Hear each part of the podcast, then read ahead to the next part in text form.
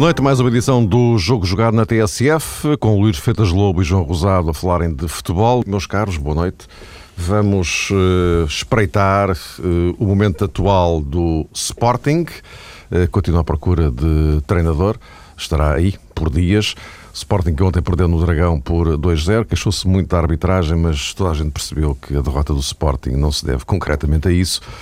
Mais adiante espreitaremos Porto e Benfica. Começa a desenhar-se cada vez mais uma luta a dois pelo título. Vem agora uma paragem por causa das seleções. Até que ponto é que isto é vantajoso ou não para qualquer uma delas? Seleção Nacional, justamente, dupla operação. Rússia na sexta-feira, Irlanda do Norte na terça-feira imediata. E ainda vamos arranjar aqui um tempinho para espreitar a nossa equipa do mês eh, para fazermos o nosso inventário mensal, como de resto é habitual.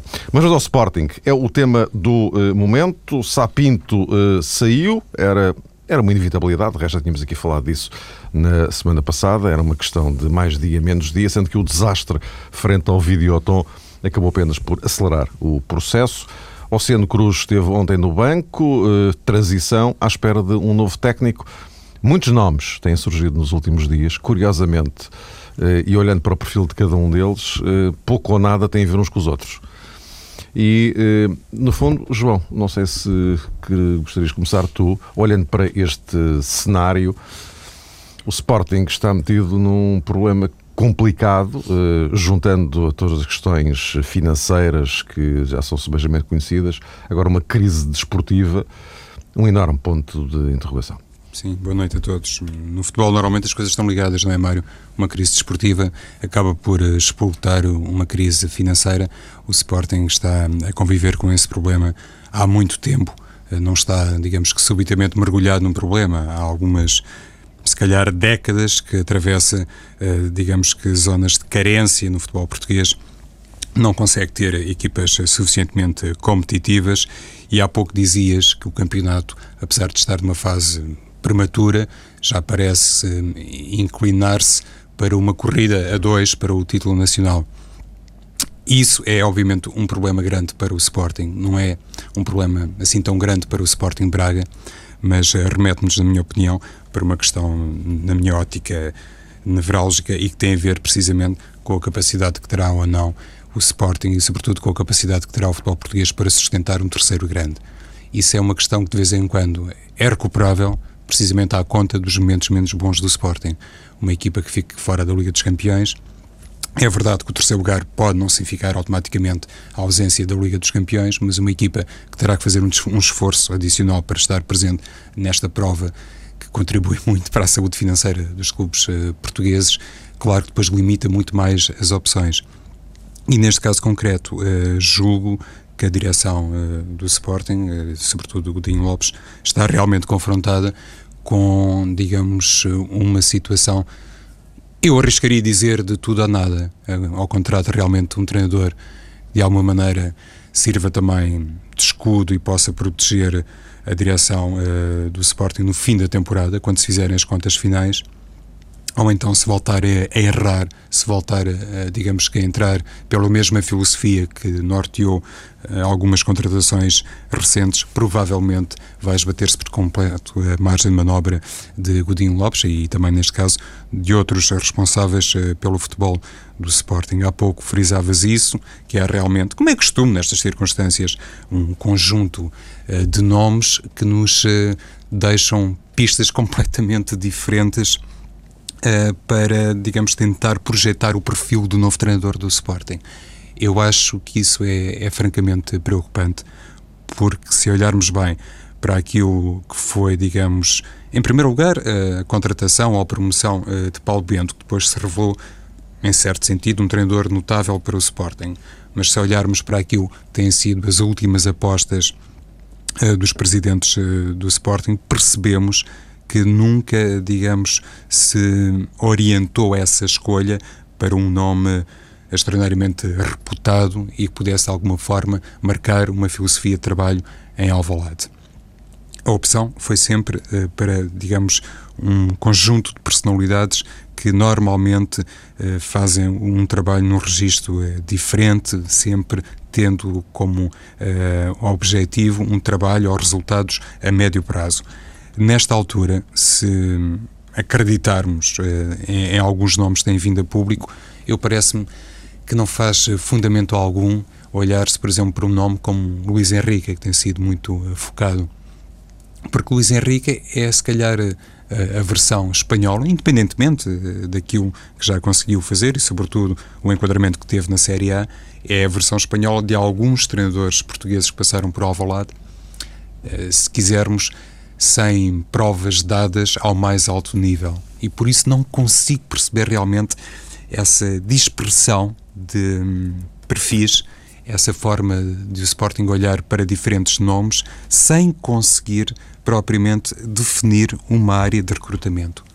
E isso é extraordinariamente preocupante porque demonstra, na minha perspectiva, que neste momento ainda existe muita hesitação, as ideias não estão totalmente definidas e provavelmente o Sporting ainda vai demorar alguns dias, não faço ideia, mas vai demorar alguns dias até encontrar, digamos que uma plataforma consensual para que se possa escolher um nome. Isto, numa primeira instância, uhum. Mário, era o que gostaria de sublinhar.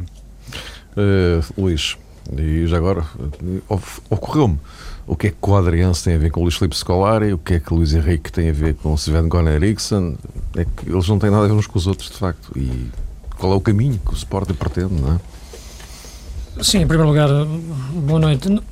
Não sabemos até que ponto esses nomes são, são verdadeiramente equacionados dentro, dentro do Sporting. Têm sido lançados pela imprensa, acredito que, que sejam nomes, todos eles que façam algum sentido de serem pensados. Agora é verdade, como tu dizes, que não há, não há nenhum ponto de contacto entre eles.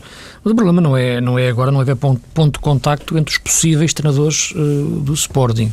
O problema para mim é não, não haver ponto de contacto entre os, os, os, anteriores treinadores do Sporting.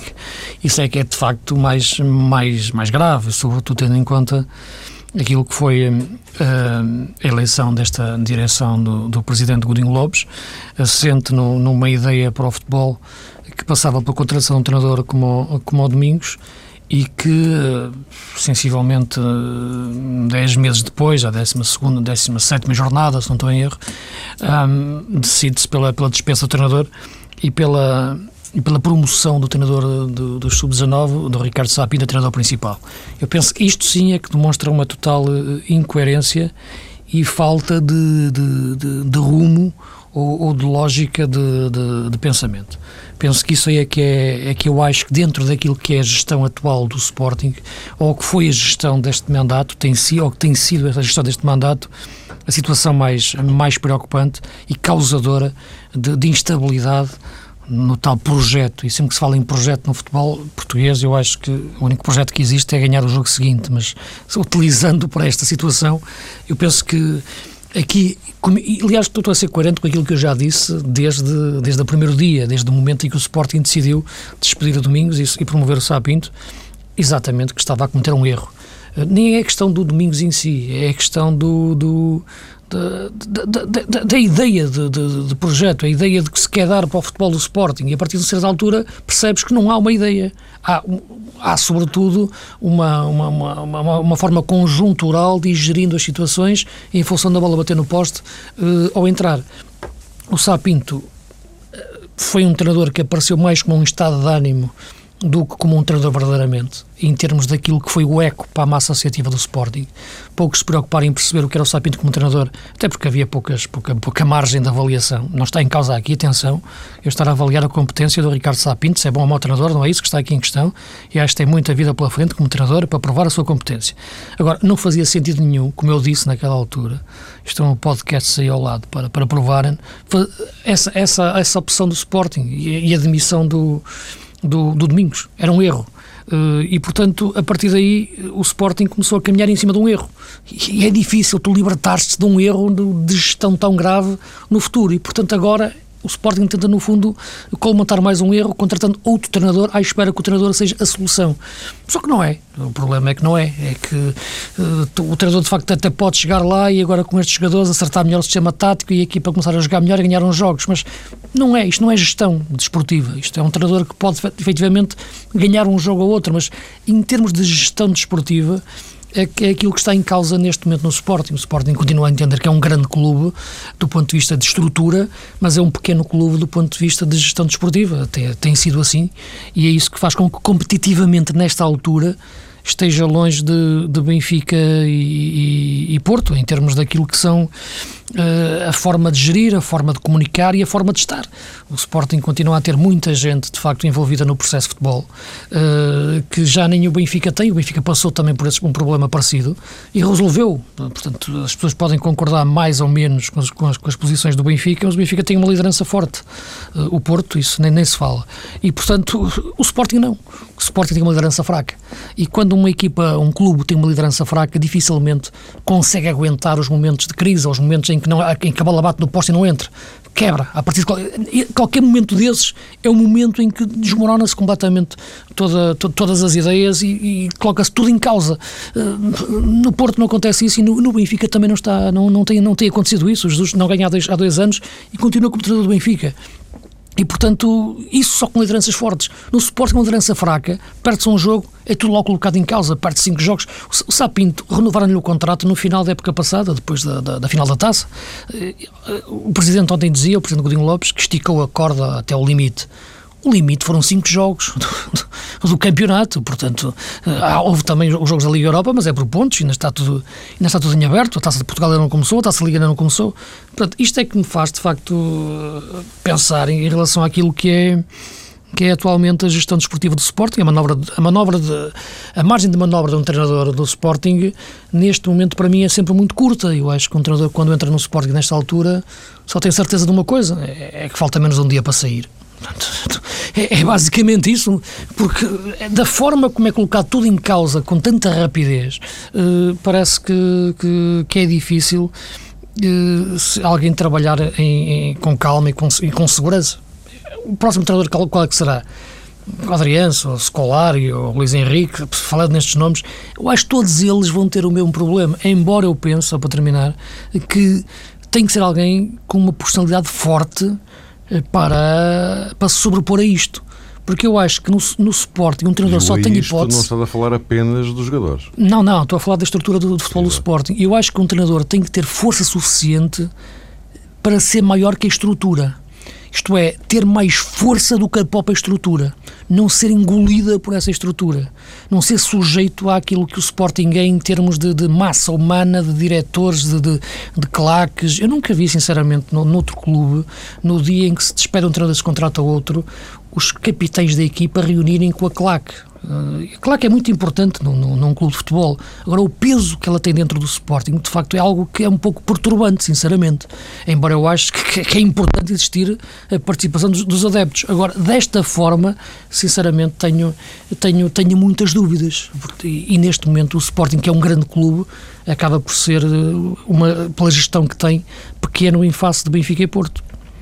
João, só para concluir, para gerirmos aqui o nosso tempo. Sim, sim. Ficamos o, o presidente do Sporting, antes da deslocação ao Dragão, hum, como que uma tentativa de justificar uh, o despedimento de Ricardo Sapinto e a nomeação da Oceano Cruz, disse que a equipa não poderia uh, arriscar a perda de mais pontos uh, no campeonato.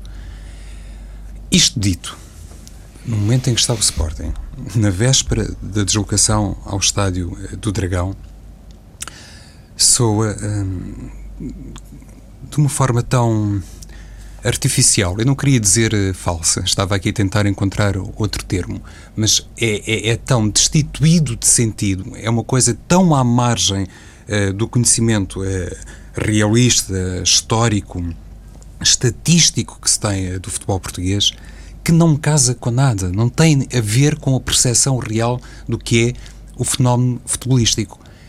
Eu disse uh, sábado à noite que o pior que podia acontecer ao Oceano era ganhar o jogo no Dragão. Se tivesse continuado Ricardo Sapinto, e se por hipótese Sapinto ganhasse no Dragão, havia essa capacidade para o Sporting, o presidente do Sporting e outras pessoas se distanciarem da pressão exterior e resolverem na mesma, 24 horas depois desse eventual triunfo no Dragão, o despedimento de Ricardo Sapinto.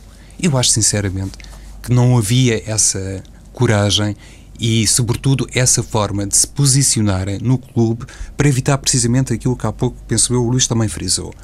é que o lugar treinador do Sporting é capaz de ser o pior emprego em Portugal porque tem uma pressão enorme, não deixa de treinar um grande. Salvaguardadas as distâncias. Uh, no futebol em Portugal.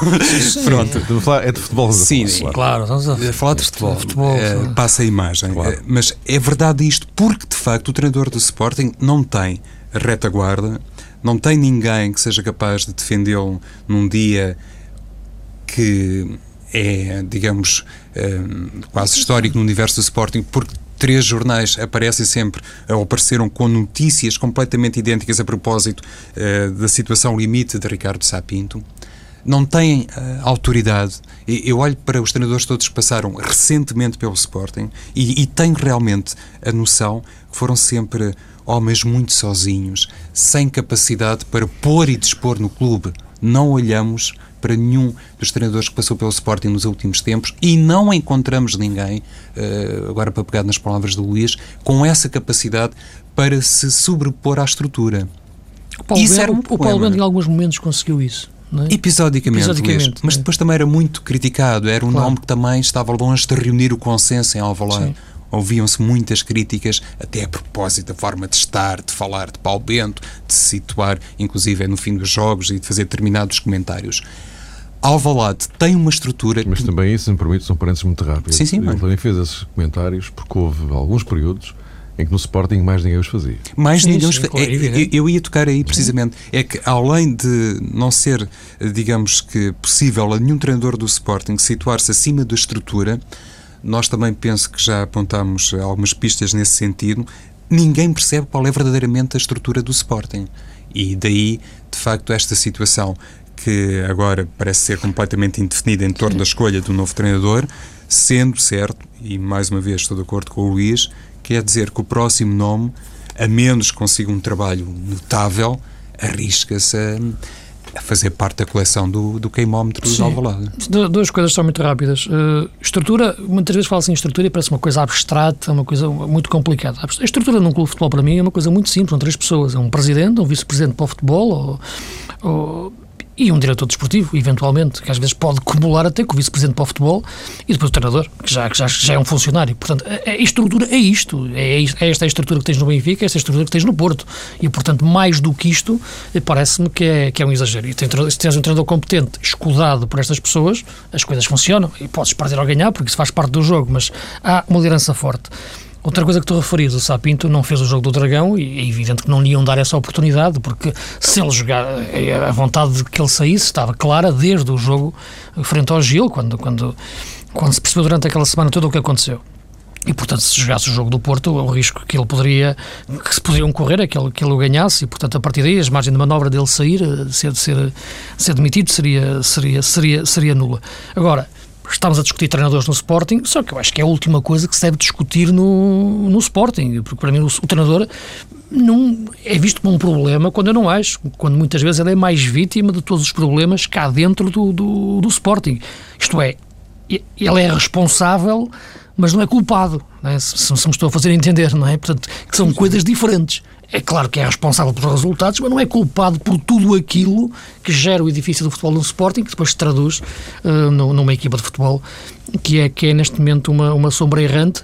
Uh, agora, é verdade, é preciso ver uma coisa: o Sporting, de, de facto, uh, tem dificuldades financeiras, é mais fácil comparar com dinheiro, mas o Sporting contratou mais de 25 ou 26 jogadores nas duas últimas épocas. Portanto, estamos a falar numa equipa que foi ao mercado constantemente e, mesmo assim, exibe um nível exibicional que estamos a ver sem um médio criativo e só com um ponta de lança que, que está a ser insuficiente. Ora bem, nós eh, não temos muito, muito tempo, mas enfim, a fatia de leão aqui, de claro, facto, mas... Eh, teria que ser dedicada ao Sporting, como é óbvio, por, por razões mais do que evidentes. Eh, eu propunha-vos, não sei se se solidarizam comigo, uma saudação especial ao Jackson Martínez, que fez ontem um dos golos do ano, e não estou a falar do Campeonato Português, é de facto um, um, um exercício técnico absolutamente uh, anormal. Uh, e um, porque isto, eu estou a dizer isto porque para quem gosta de futebol, não, sem não, dúvida. Para, quem, para quem de facto gosta de futebol, e é, disso, um e, é, e é disso estamos a falar, na altura de facto é, é, uma coisa absolutamente do, do outro mundo. Fantástico. Uh, Propunha-vos uh, que avançássemos já para a equipa do mês. Hum. e depois só um sublinhado final e um, um bocadinho para a seleção por causa do jogo com a Rússia, mais do que a Irlanda do Norte, evidentemente, o jogo com a Rússia, que é provavelmente o jogo-chave desta, desta caminhada. Um, Luís, queres começar a tua equipa? Sim, posso, posso começar. Tivemos uma, um mês com, com duas ou três jornadas, e, mas sobretudo também com competições europeias. Num exercício procurando também neste início da época, olhando para, para nós falamos quase sempre dos grandes, não é? Que é de facto aquilo que, que mexe mais, mas uh, há muito futebol para além dos três grandes, ou dos quatro grandes, pegando, metendo o Braga nisto, que já, que já merece, em termos competitivos, em termos até ainda mais. Eu colocava na baliza o Wagner, o guarda-redes do, do Estoril, que fez boas exibições neste, neste mês, inclusive no empate em Alvalade, na vitória sobre o Marítimo. Depois, entre os quatro defesas, o Maxi Pereira, como lateral direito, eh, pela forma como, como joga, corre e luta. No Benfica, até muitas vezes é mais do que devia ser, na forma como até aparece no ataque e eh, a fazer golos até de bicicleta. Nos últimos, os últimos dois jogos do Benfica, o numa fez um carrinho que deu o golo para o Lima, dentro da área.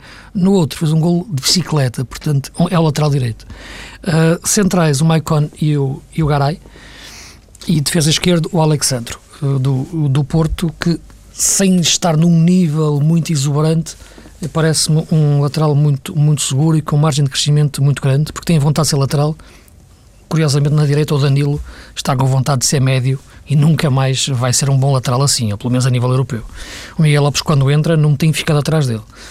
Um, depois, médios, uh, o Tarantini, porque de facto acho que está, está a viver o melhor, o melhor mês da, da vida dele, não é? portanto, pelos golos que tem marcado e de, de que forma, pá, acho que ele, nem ele, nos melhores sonhos, tinha sonhado golos assim.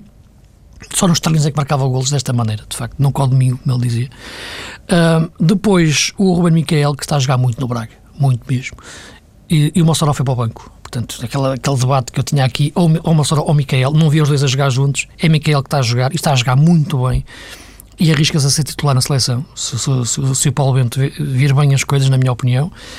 Depois punha um jogador que eu acho que, que é muito elogiado, que é o André Cunha de Gil Vicente. Ele chegou à primeira divisão com 32 anos, o que é estranho para a qualidade que ele tem mostrado na equipa do Gil nos últimos jogos. Esteve, marcou dois golos na vitória do Gil uh, na, última, na última jornada uh, ao Moreirense e, e agora também na Madeira o Nacional esteve muito bem. É médio, avançado, está a fazer um grande campeonato e é de facto um jogador que já bateu nos 35 anos, que está a fazer um excelente campeonato na equipa do Gil. Depois, meto também como quarto médio e aqui consigo fazer uma equipa de, de, forma para o Rames com o número 10, que é aquilo que, eu, que me parece melhor para a saúde futebolística do mundo e do Rames em particular. Uh, e depois na frente, dois jogadores que Jackson Martínez, pelos golos difíceis que marca, não tanto às vezes pelos golos fáceis que falha, porque é incrível. Ele marcou dois golos maravilhosos, um ao Beira-Mar, outro ao Sporting, e falha outros quase que, é que ele, ele, enfrenta a baliza. Ele já mostrou que é capaz de um fantástico 80 é. e de um uh, assustador 8. Quanto pior lhe passa uma bola, mais espetacular é o gol que ele marca. É. Uh, uh, isto estou a ironizar, como é evidente, porque ele de facto é, craque. Já vimos que sim, embora não comparem-no com ninguém. E o outro avançado é um miúdo que está a crescer muito e se, viver, e se tiver a passar mais tempo dentro da baliza, eu acho que se arrisca também a entrar na seleção, que é o Éder. Já está na seleção, convocado, mas cada vez mais está a ser animal da área. E, e é bicho, é grande, é forte, de facto eu acho que está ali um grande ponta-lança se ele quiser. João. Sim, eu na baliza hum, escolhi o Elton eh, do Futebol do Porto, nem sequer é uma das minhas habituais opções, até porque o, currículo do Elton e as performances do campeonato português eh, dispensam, enfim, este género de reconhecimento, por assim dizer, mas tem feito um início de temporada particularmente seguro. Este ano tem concorrência do Fabiano e Elton tem demonstrado, de facto, continua a ser o guarda-redes eh, que sempre foi no, no, Futebol Clube do Porto. Depois, no quarteto defensivo, escolhi para a lateral direita o, o Tony do Passos de Ferreira. É um jogador muito combativo, já teve uma experiência no estrangeiro. Uh, Faz-me lembrar, até pelo visual, o Maxi Pereira, porque é realmente um jogador também fulgurante e que. Hum, na minha opinião, disfarça algumas limitações com uma grande entrega ao jogo e o Passos de Ferreira está a fazer um início de hum, temporada também de campeonato eh, bastante apreciável e daí também esta inclusão de Tony na lateral direita. Para o lado esquerdo, apontei aqui o nome do Edimar, do Rio Ave, que foi um jogador que já esteve em foco aqui há algumas semanas, sobretudo pelo golo em Alvalade, também se portou bem, eh, penso eu, diante do Futebol do Porto, e parece ser um jogador capaz, eh, enfim, nesta segunda passagem pelo Campeonato Português, de justificar enfim, aquilo que um dia hum, acabou por provar o Sporting Braga a fazer uma aposta neste jogador. No eixo defensivo tem também o Garay, eh, do Benfica, outro jogador que não é um hábito nas minhas equipas, mas face à ausência de Luizão, penso que realmente tem sido um garante de alguma estabilidade na defesa de Jorge Jesus. Ao lado, Cláudio do Gil Vicente, um jogador também já veterano, há pouco o Luís falava do André Cunha. Cláudio é um exemplo eh, mais eh, recuado, obviamente, um jogador muitas vezes é chamado também a bater grandes penalidades e normalmente não falha, também já demonstrou isso recentemente e aqui está ele na minha equipa. Depois um trio no meio campo com o inevitável Tarantini. Há pouco falavas do Jackson Martinez. O Tarantini realmente a fazer aqui a juja à, alcunha e fez de facto dois golos. Um deles eh, monstruoso diante um, del, um deles é para o top 10, não, não vai, tem dúvida vai. nenhuma. Ah, isso eu acho que sim, a menos que, enfim, os jogadores comecem a marcar aí golos esplendorosos que não, está neste momento, não estão neste momento nas projeções hum, de agora. Ao lado de Tarantini, uh, Matites, uh, do Benfica, outro jogador que depois da saída de Witzel foi obrigado a entrar na equipa e a assumir-se como seis e penso que ele tem jogado relativamente bem nessa posição, inclusive diante do Barcelona, penso que fez um jogo bastante interessante, não não acusou psicologicamente a responsabilidade mais do que estarmos aqui a analisar se Matites eh, nas últimas jornadas errou muitos passos ou não, se compensou bem ou se não, se lançou no tempo perfeito ou se não lançou, eu acho que a maneira como ele entrou na equipa, como se tivesse sido eh, recentemente uma opção regular, demonstra realmente a sua experiência como jogador. Depois, obviamente, no corredor central, à frente destes dois, Rames Rodrigues, um jogador cujo talento eh, ninguém discute e vai certamente render bastante dinheiro ao Futebol do Porto. Finalmente, um trio de atacantes, no lado direito, o Luís Leal, do Estoril, um jogador que fez o primeiro hat-trick no campeonato, já tem quatro golos marcados, é um jogador que pode jogar nos dois corredores, corredor lateral ou corredor central, e penso que, enfim, para uma equipa com as aspirações do Estoril, tem sido realmente uma das figuras uh, de Marco Silva e provavelmente também do campeonato. Uh, na zona uh, central, Jackson Martínez, esteticamente e tecnicamente e numericamente, é o melhor marcador do campeonato e depois do lado esquerdo, eventualmente, a Ricardo Vitória de Guimarães, parece-me ser realmente um jogador com enorme potencial. Penso que ele foi formado no Sporting. Sim, foi. Esteve, não foi, Luís, foi. no Sporting. É com 19 e, anos para, para a Vitória.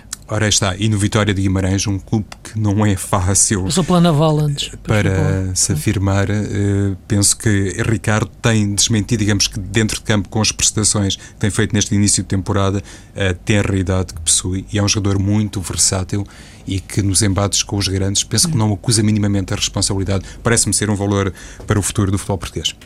Meus caros, reservo um minutinho para cada um eh, para eh, olharmos o jogo, a dupla operação de Portugal.